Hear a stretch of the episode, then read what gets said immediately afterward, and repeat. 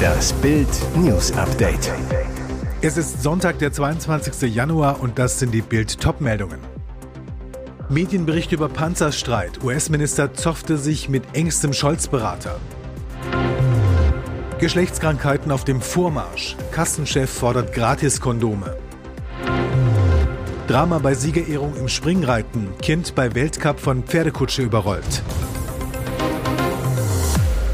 Medienbericht über Panzerstreit. US-Minister zofft sich mit engstem Scholz-Berater. Zoff zwischen Berlin und Washington. Einem Medienbericht zufolge kam es in der Panzerdebatte zwischen der Bundesregierung und der US-Regierung zu einem handfesten Streit. Wie die Süddeutsche Zeitung berichtet, soll die Weigerung von Bundeskanzler Olaf Scholz, Leopardpanzer an die Ukraine zu liefern, für ernste Verstimmungen in der US-Regierung gesorgt haben. Besonders habe die US-Regierung demnach verärgert, dass die Bundesregierung öffentlich Forderungen gestellt habe. Die Panzerdebatte hatte den Besuch des US-Verteidigungsministers Lloyd Austin am Donnerstag und Freitag sowie das Treffen der Verteidigungsminister und ranghohen Militärs auf der Rammstein Airbase in Rheinland-Pfalz überschattet. Am Sonntag berichtet die SZ von offenem Streit zwischen den USA und Deutschland. Dabei beruft sich die Zeitung auf Informationen aus amerikanischen Regierungskreisen, die sich wiederum auf einen internen Bericht beziehen sollen, in dem es um Austins Gespräche in Berlin gehen soll. Berichtet wird demnach von einem heftigen Wortgefecht zwischen Austin und Kanzleramtsminister Wolfgang Schmidt. Schmidt ist Scholz engster Vertrauter. Das Treffen der beiden Politiker sei laut dem Bericht angespannt gewesen.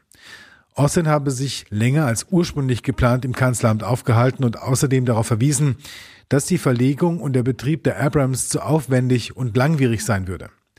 Zudem berichtet die SZ von einem ungewohnt scharfen Telefonat zwischen Jake Sullivan, dem Sicherheitsberater des US-Präsidenten Joe Biden, und Kanzlerberater Jens Plöttner. Der US-Berater soll demnach heftige Kritik am Vorgehen Deutschlands geäußert haben. Geschlechtskrankheiten auf dem Vormarsch. Kassenchef fordert Gratiskondome. Frankreich gibt Gummi. Seit Jahresbeginn sind Kondome für unter 26-Jährige kostenlos. Grund? Rasante Verbreitung sexuell übertragbarer Erkrankungen wie Hepatitis B, Chlamydien oder Syphilis. Auch in Deutschland breiten sich Krankheiten wie Syphilis aus. Die Fälle haben sich von 2001 auf 2019 mehr als verfünffacht. Deutschland ist nach Großbritannien am meisten betroffen. Obwohl die Bundeszentrale für gesundheitliche Aufklärung jährlich rund 6 Millionen Euro für Kampagnen ausgibt. Gratis-Gummis kämen bei den Deutschen gut an. Laut Forsa-Umfrage im Auftrag der DRK Gesundheit befürworten 86 Prozent eine kostenfreie Abgabe in Apotheken an unter 26-Jährige. Zwei Drittel der Deutschen glauben demnach, dass mehr Menschen Kondome verwenden würden, wenn diese gratis verfügbar wären. Insbesondere Befragte unter 45 Jahren sind der Meinung, dass kostenlos Kondome häufiger genutzt würden.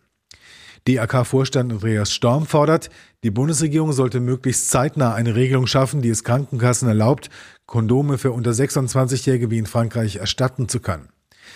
Die Bundesregierung hat im Koalitionsvertrag vereinbart, den Krankenkassen zu ermöglichen, Verhütungsmittel zu erstatten. Laut Bundesgesundheitsministerium sollen bei Geringverdienern die Kosten für die Gummis übernommen werden.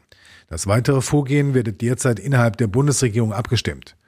Doch dabei geht es in erster Linie um den Schutz vor ungewollten Schwangerschaften. DRK-Chef Storm findet, dieser Ansatz ist zu kurz gedacht. Wirksamer Infektionsschutz gegen sexuell übertragbare Krankheiten muss stärker in den Fokus rücken. Fakt ist, bei Geschlechtskrankheiten ist die Dunkelziffer hoch. Infektionen mit Chlamydien sind in Deutschland bisher nicht meldepflichtig, bis auf Sachsen, wo es eine Labormeldepflicht für Chlamydien und Gonorrhoe gibt.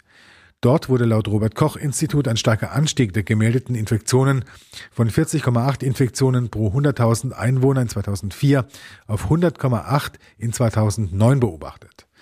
Chlamydien verlaufen oft asymptomatisch und bleiben daher unerkannt. Sie können bei Frauen und Männern zu Unfruchtbarkeit führen. Bis zum abgeschlossenen 25. Lebensjahr haben Frauen einmal pro Jahr Anspruch auf ein kostenloses Chlamydien-Screening. Drama bei Siegerehrung im Springreiten. Kind bei Weltcup von Pferdekutsche überrollt. Was für ein Schockmoment vor 8000 Zuschauern auf der Partner Pferd. Beim Weltcup im Springreiten ist am Sonntag in Leipzig ein neunjähriges Mädchen von einer vierspännigen Pferdekutsche erfasst worden. Der Unfall ereignete sich am späten Nachmittag bei der Siegerehrung zum großen Preis von Leipzig auf der neuen Messe. Rosalie war als eines der sogenannten Schleifenkindern dabei, um die Gewinnerpferde mit einer Schleife zu schmücken. Doch noch vor der Zeremonie erfasste die vierspännige Kutsche, welche die Ehrengäste in den Innenraum gebracht hatte, das Mädchen und überrollte es.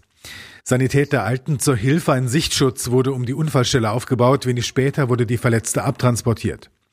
Weltcup-Veranstalter Volker Wulff sagte zu Bild, sowohl an Armen und Beinen ist zum Glück nichts gebrochen, der Schock war das Schlimmste. Sie wird zur weiteren Versorgung ins Krankenhaus gebracht. Doch wie konnte der Unfall passieren? Nach ersten Erkenntnissen fuhr die Kutsche, die sächsische Staatskalesche, mit vier Pferden beim Rausfahren aus dem Innenraum einen zu engen Bogen und kam dabei an die Ehrengäste und Schleifenkinder. Wolf, die kleine Rosalie, stand als letzte, wurde vom ersten Rad erwischt, fiel dann hin und wurde vom zweiten überrollt. Ihr Glück war, dass der Untergrund Sand sowie die Kutsche leer war. Dazu hatte sie auch Geschwindigkeit und damit war der Druck auf die Gliedmaßen nicht zu hoch. Wie die Veranstalter mithalten, habe das Mädchen bereits signalisiert, nächstes Jahr wieder dabei sein zu wollen. Und jetzt weitere wichtige Meldungen des Tages vom Bild Newsdesk. Krisenstimmung beim Thema Wohnen. Seit Wochen schrillen auf dem Wohnungsmarkt alle Alarmglocken. Das Pestel-Institut warnt, bundesweit fehlen 700.000 Wohnungen. Das IFO-Institut warnt, 15,9 Prozent der Baufirmen müssen Aufträge stornieren. Das Statistische Bundesamt warnt, im November 2022 wurden 16,3 Prozent weniger Wohnungsbaugenehmigungen erteilt als im November 2021. Und das, obwohl die Bevölkerung so stark wächst wie lange nicht mehr. Das Internetportal ImmoScout24 warnt, in Berlin melden sich inzwischen durchschnittlich 139 Interessenten auf eine einzige Wohnungsanzeige, in München 63 und in Köln 60. Der Rückgang der Wohnungsbauzahlen ist dramatisch. Wir laufen in eine handfeste Krise auf dem Wohnungsmarkt mit weitreichenden Folgen sagt Jan-Marco Lutschak, wohnungspolitischer Sprecher der Unionsfraktion zu Bild am Sonntag. Doch anstatt beherzt gegenzusteuern, treibt die Bundesregierung mit immer strengeren Standards die Kosten weiter nach oben und zerstört mit Chaos und Kürzungen bei der Förderung für Neubau und Eigentumsbildung die notwendige Investitionssicherheit. Die Bundesregierung hatte sich eigentlich vorgenommen, 400.000 neue Wohnungen pro Jahr zu bauen. Das ist auch genau die Zahl, die es laut Pestel-Institut braucht, um den Bedarf in den kommenden Jahren zu decken. Das Problem, die Ampel verfehlt dieses Ziel meilenweit.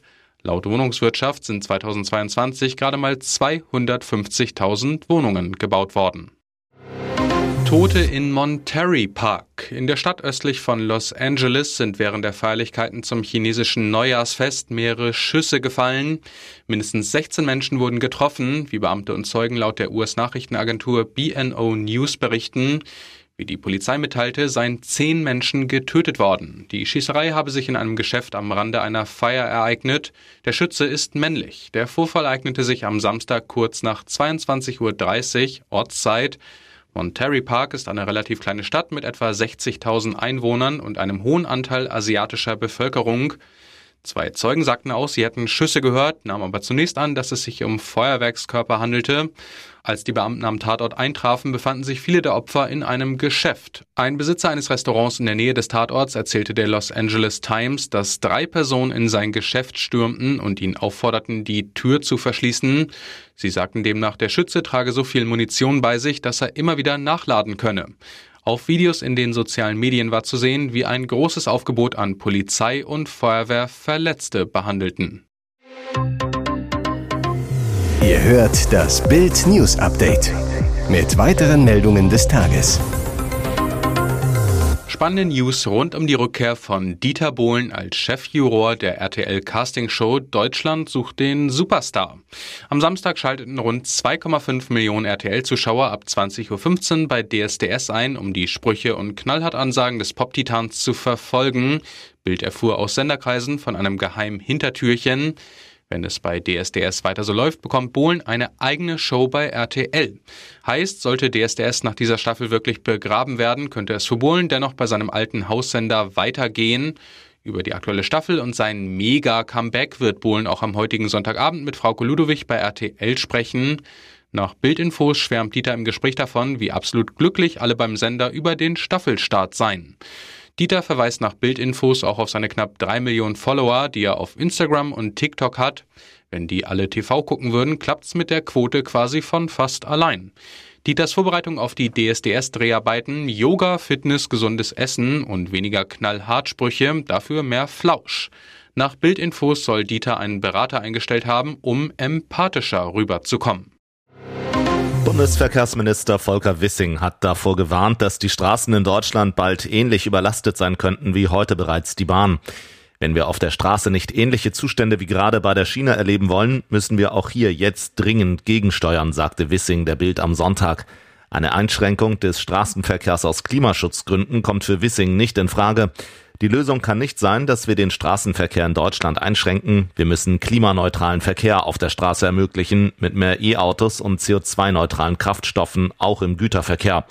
Der Verkehrsminister betonte den Stellenwert des Autos. Autofahren bedeutet Freiheit, Flexibilität und Privatsphäre im ländlichen Raum und im Alter außerdem Teilhabe und Selbstbestimmung. Die Deutschen erwarten deshalb zu Recht, dass unsere Straßen in einem guten Zustand sind. Mit einem Rückgang des Verkehrs ist laut Wissing nicht zu rechnen. Über deutsche Autobahnen wurden im vergangenen Jahr 3,7 Milliarden Tonnen Güter transportiert. Das ist zehnmal so viel wie über die Schiene. 2023 werden es nochmal 50 Millionen Tonnen mehr. Das kann die Schiene nicht allein aufnehmen, auch wenn es nicht allen gefällt. Es wird auf deutschen Straßen mehr Verkehr geben und wir müssen damit umgehen, sonst steht die Wirtschaft bald still und wir verlieren Arbeitsplätze.